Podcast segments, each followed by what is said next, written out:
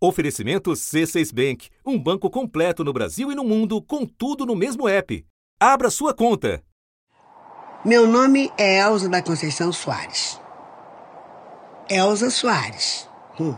Nasci no 23, 23 e 7, 30. 30 dias do mês eu comi o pão que o diabo amassou com os pés. Sou negra, índia, sou samba, jazz, blues, funk, rock and roll, bossa, rapper, soul, show, sou punk. Sou claro, sou escuro, sou sagrado, sou profano, bendita, maldita, sou tudo, sou nada. Da redação do G1, eu sou Renata Loprete e o assunto hoje é Elza Soares.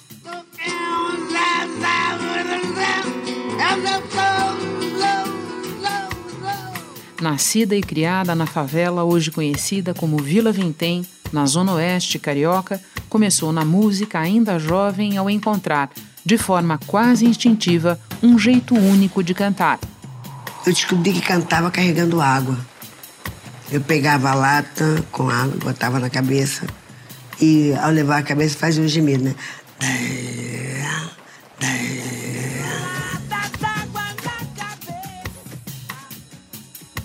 Se fez rainha do samba, deixando sempre tudo na avenida. Cara, me encanta no samba uma boa letra, me encanta no samba uma bela melodia, me encanta no samba a percussão, samba, enfim, o samba é uma coisa que ele tem alma. Se acaso você chegasse no meu chateau e encontrasse aquela mulher que você gostou, será que tinha coragem de trocar nossa amizade por ela que já te abandonou? Mas não ficou apenas no gênero que a consagrou. Cruzou com a voz e o corpo fronteiras e oceanos Fez bossa negra, explorou jazz, rock, música eletrônica. Não tinha escolha, né? Nós duas acabamos encontrando, eu e a música, né? Eu acho que hoje sem a música eu não sei viver. Entendeu? A música pode viver sem a Elza, lógico. Mas eu sem a música não viveria, não. Música como força motriz de uma vida de muitos ganhos, mas também de perdas imensas, em que foi mãe, perdeu filhos, foi viúva, esposa, vítima de violência doméstica, militante, perseguida, sobrevivente, fênix, deusa. Então vocês veem que não é de hoje que eu venho gritando Brasil, né?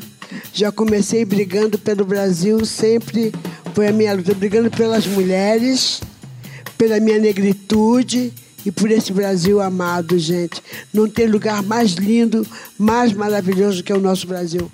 Elsa morreu em casa aos 91 anos, no Rio de Janeiro, e no país que chamou de seu lugar de fala. Partiu no dia do padroeiro da cidade e na mesma data em que, quase quatro décadas antes, morreu também seu companheiro Mané Garrincha. O Brasil está de luto, o povo brasileiro está de luto. Perdemos a nossa maior sambista, a maior sambista de todos os tempos. É uma tarde de janeiro triste, Vá em paz, Elza Soares, com Deus Nossa Senhora, Divino Espírito Santo e todos os anjos te acompanham. Neste episódio especial, antecipado para homenagear uma de nossas maiores cantoras e contribuir para o entendimento de sua história e figura, eu converso com o jornalista Rui Castro.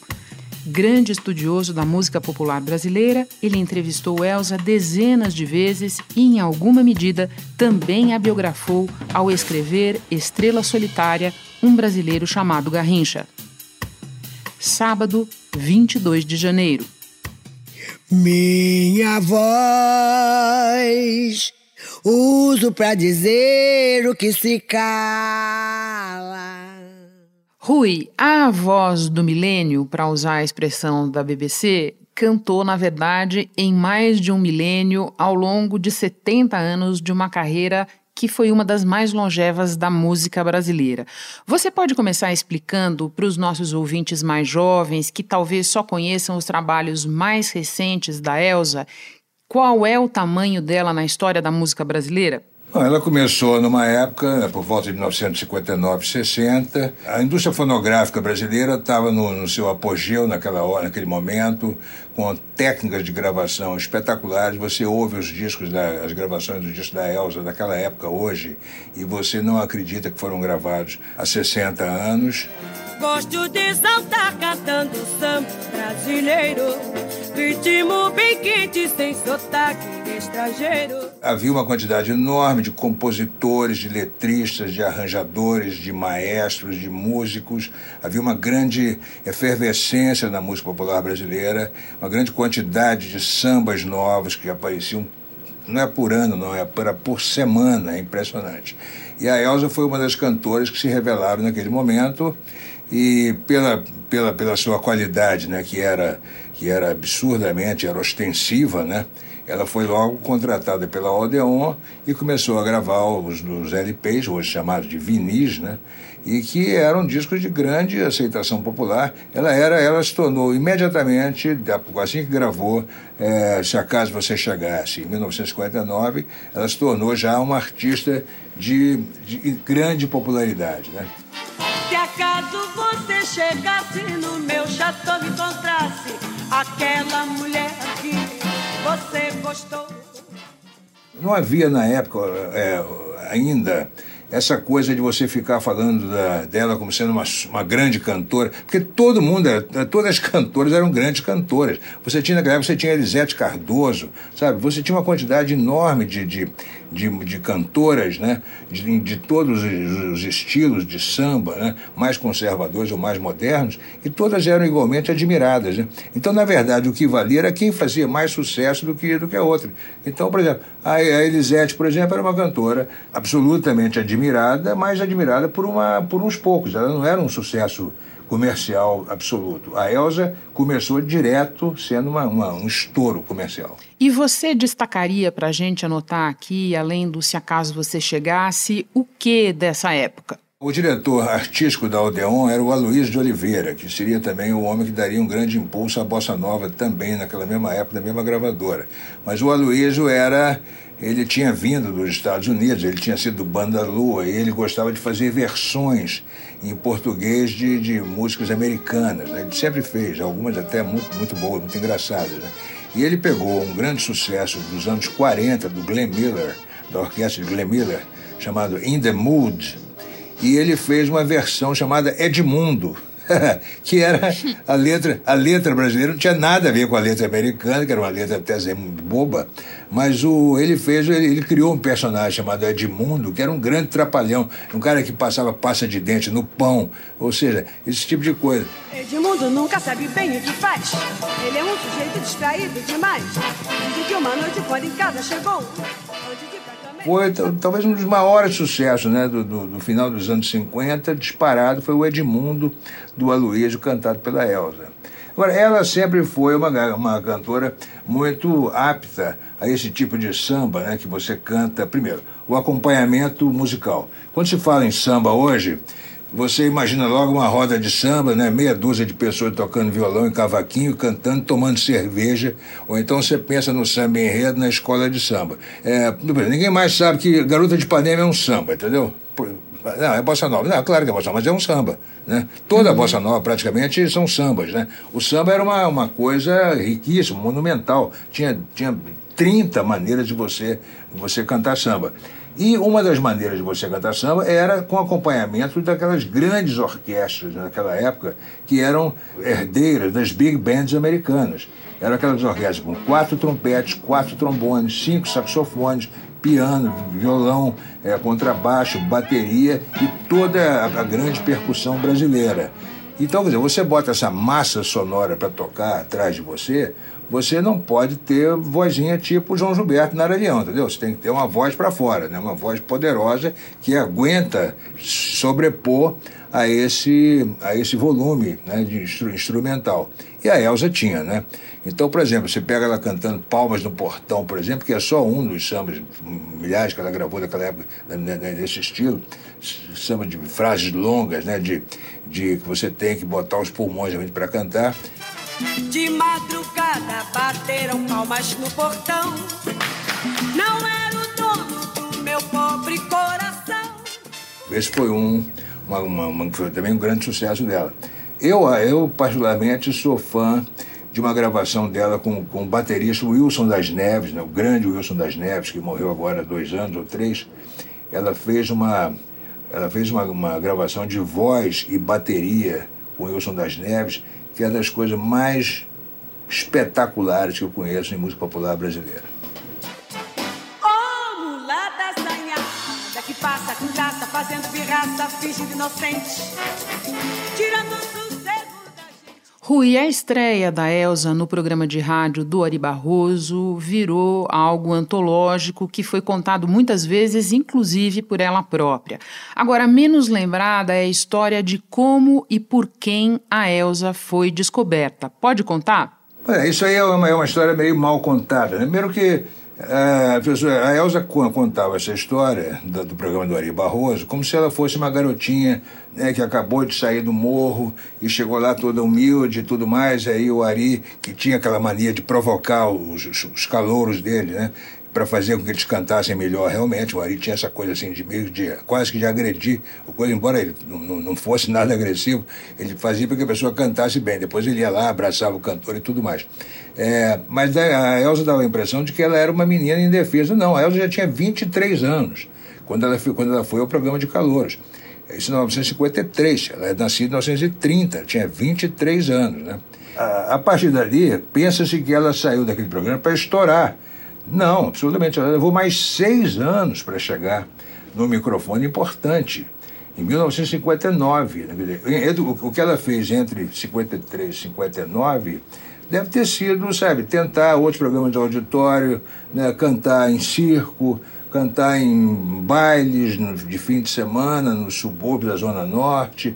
Enfim, ela teve que remar durante aqueles anos todos até ela ser descoberta pelo Moreira da Silva é, cantando certamente em algum lugar humilde né, da Zona Norte, que a levou para uma boate que havia no, no, no Leme, chamada Texas, onde cantava a Silvinha Tedes, que já era grande estrela da Bossa Nova, e a, e a Elza cantava, devia abrir o show para ela, ou cantar na segunda-feira, ou coisa parecida, ou no outro horário que não da Silvinha, que devia cantar no horário nobre, né, a partir de meia-noite, digamos assim.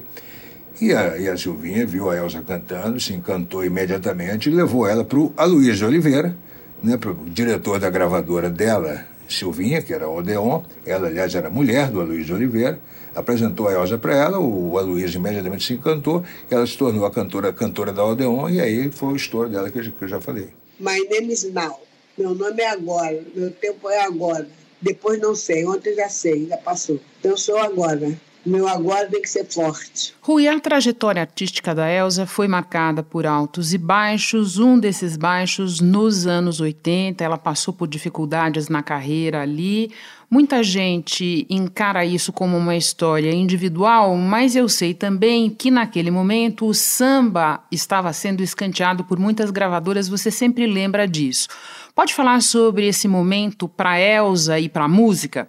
É, não foi uma grande época para a música popular brasileira, não, né? Porque o negócio era, era fazer com que a música brasileira. Veja bem, as gravadoras aqui no Brasil, as principais gravadoras, né, como a, a RCA Victor, a Odeon a, e a CBS, que eram as três grandes da época, eram, elas são filiais das multinacionais. Elas não são gravadoras brasileiras, elas funcionam, sempre funcionaram no Brasil como filiais das suas sedes americanas, inglesas ou holandesas, a Philips, inclusive, também. Então, a, o interesse da, da gravadora era, era produzir discos que tivessem uma grande aceitação aqui no mercado interno, mas que pudessem também ser exportados, né?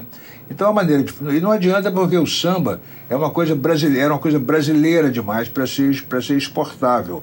A bossa nova é exportável, altamente exportável, porque a bossa nova simplificou a batida do samba. Mas a batida do samba era, fora do Brasil, era considerada muito agressiva, muito barulhenta, então não dava. É, então, por exemplo, é, samba na cabeça dele, ó, samba agora só pode sair do carnaval. E tem que ser relativo à escola de samba, que é uma coisa muito comercial, que atrai muito turista. Samba, do jeito que se fazia antes, não tem interesse nenhum.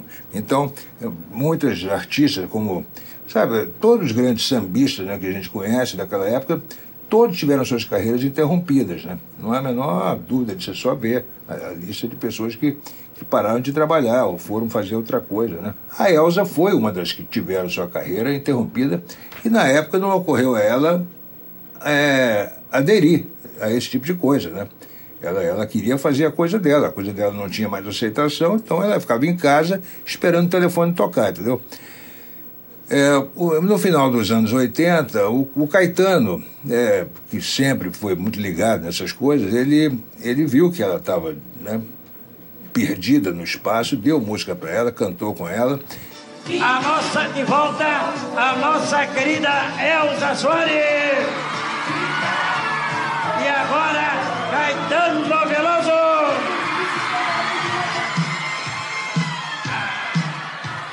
Alô, Caetano. Tudo bem? Tudo bem? Maravilha. da América Latina, o que quer que Ela fez um, um, sucesso na época, mas é, é, não só ela, não, não, era, era difícil dar continuidade àquele sucesso, a não ser que o Caetano ficasse dando música para ela todo dia, como ela também era uma pessoa muito desorganizada, né, em todos os sentidos, entendeu? Então, é, de novo, voltou, a carreira dela voltou a um ponto baixo. Tanto que em 1994, né, quando eu liguei para ela finalmente, para começar a conversar com ela é, para o meu livro Estrela Solitária, que era a vida do Garrincha, é, é, e ela aceitou me receber imediatamente, porque ela não tinha compromisso nenhum, ninguém estava procurando ela, ela estava sem contrato com gravadora, ela tava, não, não era convidada para shows, é, não, não, dava entrevista para rádio, para televisão, não ia na televisão. E sempre que algum repórter se, se aproximava dela, era para perguntar sobre o Garrincha. Coisa que, aliás, a irritava profundamente. Ela já tinha separado do Garrincha naquela época sete anos, já tinha estava sete anos separado do Garrincha. Aliás, o Garrincha já tinha até morrido, inclusive. Aliás, foi esse um dos motivos que voltaram a procurá-la, por causa da morte do Garrincha e ela não, não aguentava mais aquilo. Ela queria ser procurada para falar dela, da, da carreira dela. Né? Tanto que eu próprio, quando procurei para propor a ela uma série de conversas de função do livro que eu estava fazendo, eu já sabendo que havia esse problema com ela, eu, eu tive que convencê-la que era um livro sobre o Garrincha, mas era um livro também sobre ela, porque os 15 ou 17 principais anos da vida do Garrincha foram com ela ao lado dele, né? E aí só por isso ela aceitou me receber. Agora, eu ia ao apartamento dela, eu fui a mais de 20 vezes aos apartamentos, aos apartamentos em que ela morava, porque a, é, a cada vez que eu ia era um apartamento diferente, é, ou era no Flamengo, ou era em São Conrado, ou era em Copacabana, depois de novo no Flamengo, depois de novo em São Conrado, e a cada apartamento que eu ia, eu encontrava menos móveis, menos objetos, menos coisa de cozinha, menos xícaras, menos pires, dando a entender que ela tinha saído um pouco às pressas do apartamento anterior. Ela não tinha nenhum disco dela, não tinha nenhuma foto, não tinha nenhum recorte sobre a carreira dela. E era muito triste porque eu ficava lá horas e horas com ela, o telefone não tocava nenhuma vez. Né? E durante um ano e meio que eu convivi com ela, tendo encontros com ela, quase que semanais, falando por telefone quase todo dia, ela, ela fez na, na, exatamente dois shows. Né? Espera só um pouquinho que eu já retomo a conversa com o Rui Castro. Com o C6 Bank, você está no topo da experiência que um banco pode te oferecer. Você tem tudo para sua vida financeira no mesmo app, no Brasil e no mundo todo. A primeira conta global do país e atendimento personalizado, além de uma plataforma de investimentos em real e dólar com produtos exclusivos oferecidos pelo C6 em parceria com o JP Morgan Asset Management. Quer aproveitar hoje o que os outros bancos só vão oferecer amanhã?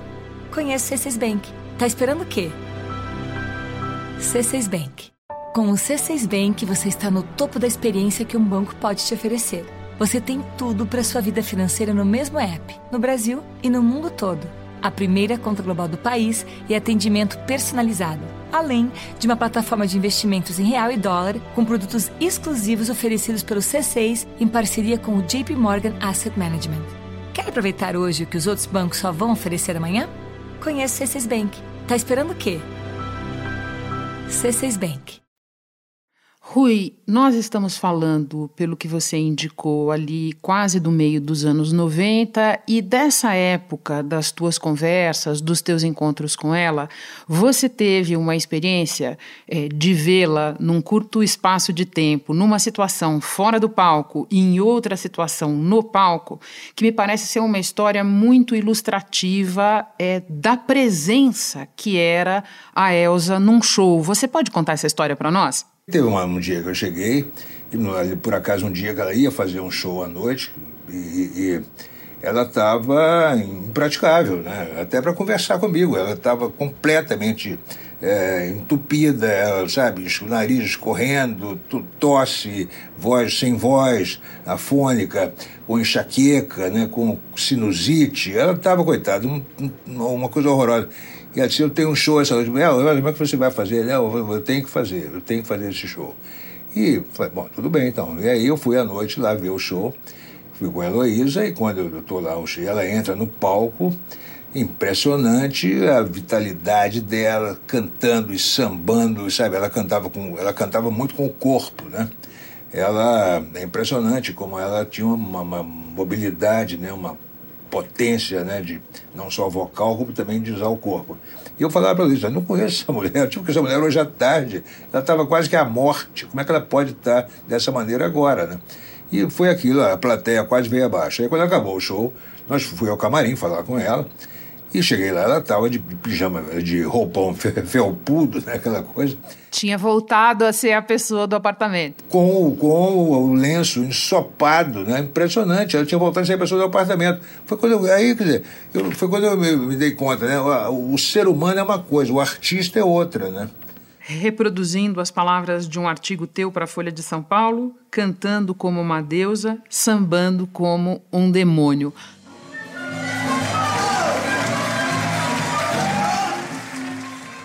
Agora, Rui, nós falamos até aqui bastante da cantora, da artista Elza Soares.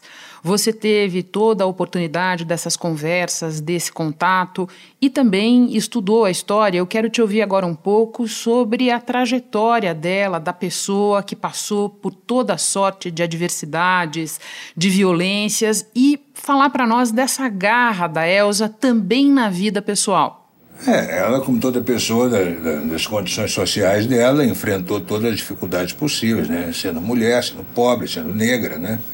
Realmente passou por, por tudo isso, como muitas outras, né?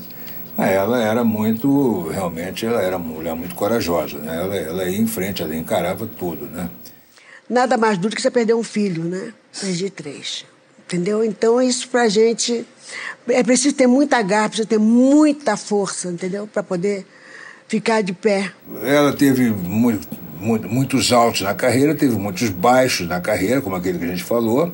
E uma coisa realmente que é espantosa, espantosa nela é que ela praticamente ela recomeçou a carreira dela aos, aos quase 80 anos, né? porque isso que aconteceu com ela tudo de 10, a, 10 ou 12 anos para cá, né? esse apogeu dela, essa presença dela na mídia, né? com novos parceiros e cantando em Nova York, sabe? O jornal The New York Times rasgou elogios. Disse que Elsa era uma figura mítica no Brasil e que sempre manteve sua música fresca, mesmo com a cavalgada de tragédias que a perseguiam a vida toda.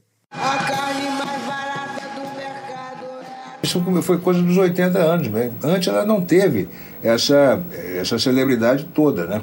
E que bom para ela que terminou no, no alto. No dia 26 de maio, a URGS concedeu o título de doutora honoris causa à cantora Elza Soares. Para mim significa tudo, gente. Ainda mais eu como mulher preta, eu acho que para minha raça negra é uma, um, é um prêmio, é um presente para levantar as mulheres quando elas dizem não tenho coragem, não... pelo amor de Deus, tem coragem sim e vai à luta sim que você consegue sim como eu consegui, como estou conseguindo ainda. Realmente o grande a grande experiência, eu acho, na vida dela, né, foi realmente os anos que ela conviveu com Garrincha, né? Antes de você começar a nos contar, eu queria citar aqui uma definição que eu li tua e que me pareceu perfeita. Você disse: Elza já era a super Elza Soares quando conheceu Garrincha. E Garrincha não sabia, mas já começara a deixar de ser Garrincha. Conta essa história para nós em que momento eles estavam quando se conheceram E o que é que fica dessa relação que quem viu de longe pode hoje imaginar como simplesmente idílica, mas foi, como tudo na vida da Elsa, bem mais complexo, certo, Rui? Eles se conheceram em janeiro de 1962, né? e não na Copa do Mundo no Chile, no meio do ano, como as pessoas acreditam. Se conheceram bem no começo do ano, quando a Elsa foi madrinha do Garrincha num concurso de popularidade de jogadores que um jornal aqui do Rio inventou e que fazia com que a Elsa desse shows é, em clubes da Zona Norte, é, em gafieiras e em praça pública para atrair votos para o Garrincha, né, que, é, de quem ela era madrinha, né? outros jogadores tinham, tinham outras madrinhas fazendo a mesma coisa. Mas aconteceu que né, vai para lá, vai para cá, né, acabaram se, se começando uma, uma história é, o Garrincha era casado, a Elza estava namorando, por acaso, o baterista do, do, conjunto dela, que era o Milton Banana, né, grande baterista, inclusive, da Bossa Nova. E, e, ali tiveram aquele, começaram aquele caso durante todo o primeiro semestre de 62, que foi, foi mantido ainda em, em sigilo durante aquele período. Aí teve a Copa do Mundo, Garrincha foi para o Chile, a Elza deu um jeito de ir também, e lá no Chile se encontraram, né, tinham vários encontros secretos lá no Chile, o que não impedia o Garrincha de entrar em campo né, no dia seguinte e acabar com o jogo. Mas quando voltaram para o Brasil, a história começou a vazar e aí começou, aí não teve mais jeito, né? sabia que o Garrincha estava tendo um caso com a cantora Elza Soares, embora ele fosse casado, tivesse sete filhas e mais uma filha a caminho, porque a mulher dele estava grávida. E aí foi um escândalo por causa da, da, do, do, do, do, aspecto moral da, da, época. Né? Um homem casado, realmente separado da mulher por uma, por uma cantora de rádio, né? uma cantora, era uma coisa chocante para aquela época. Né? Não, não é só no, no, no, Brasil, não. Em grande parte do mundo acho que haveria esse tipo de reação. Né?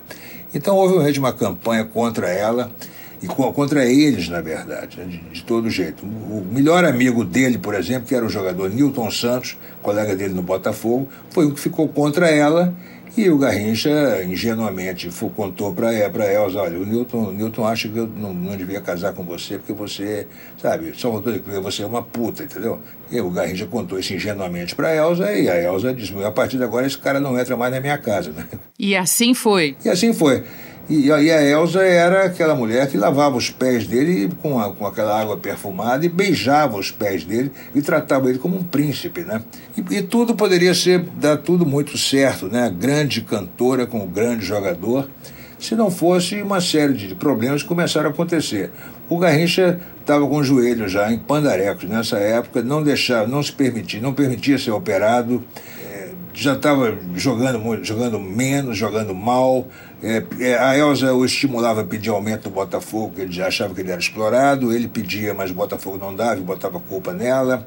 E principalmente ali, no ano de 1962, 63, começou realmente é, não a escalada do alcoolismo do Garrincha, que já vinha já numa escalada grande já há alguns anos. O que aconteceu é que a partir dali daquele ano, 63, 60, daquela época, 63, 64, 65, definitivamente, o Garrincha ali se tornou dependente químico. O Mané me deu, me deu muita melancolia. É, era um médico e um monstro. Ao mesmo momento que eu sorria, eu chorava, né? E tive, assim, momentos dramáticos, drásticos melancólicos também. Ou seja, ele deixou de ser um bebedor é, recreativo, digamos assim, que bebia para ficar de porra, para se divertir, etc., por farra, e se tornou, teve que começar a beber para não passar mal. Né? Então aí ela começou a tirar o Garrincha do, da, do, do, lugar dele. Ela foi primeiro, ela levou o Garrincha para São Paulo, para jogar no Corinthians. Depois voltou para o Rio, porque lá em São Paulo também ele continuou bebendo, trouxe de volta para o Rio, depois foram para a Itália, entendeu? É, tudo isso para ver se o Garrincha parava de beber. Eu, e, e, ela dizia para mim, eu perguntava para ele, Mané, o que, por que, que você faz isso, sabe? Eu não basto para você. Quando se pergunta para Elsa, geralmente na televisão, né? Elsa, o seu grande amor na vida foi o, foi o Garrincha? Ela responde, foi, meu grande amor foi o Garrincha. Eu sonho muito com o Mané, foi o maior amor da minha vida, foi ele. A ela, Garrincha dedicou o título da Copa de 1962 no Chile. Durante a ditadura militar, Elsa foi perseguida e os dois viveram na Itália exilados. O casal teve um filho que morreu aos nove anos num acidente de carro. Então, mas é, essa é a vida de uma pessoa casada com um dependente químico. A Elsa, é, ela já era a Elsa, e o Garrincha estava deixando já de ser o Garrincha, e evidentemente, se alguém tomou prejuízo nessa, nessa relação, nesse casamento, foi a Elsa. Eu nunca gostei de ser mulher de fulano, entendeu? Eu sou eu, entendeu? Tudo que tem que depender, depende de mim. Não é preciso, não era preciso ser mulher do Garrincha para ser a Elza Soares. Rui, para terminar, com toda a música que você ouviu, com toda a história que você viu, com as tuas experiências com ela, que ideia, que legado fica da Elsa? O que definiu a Elsa para você?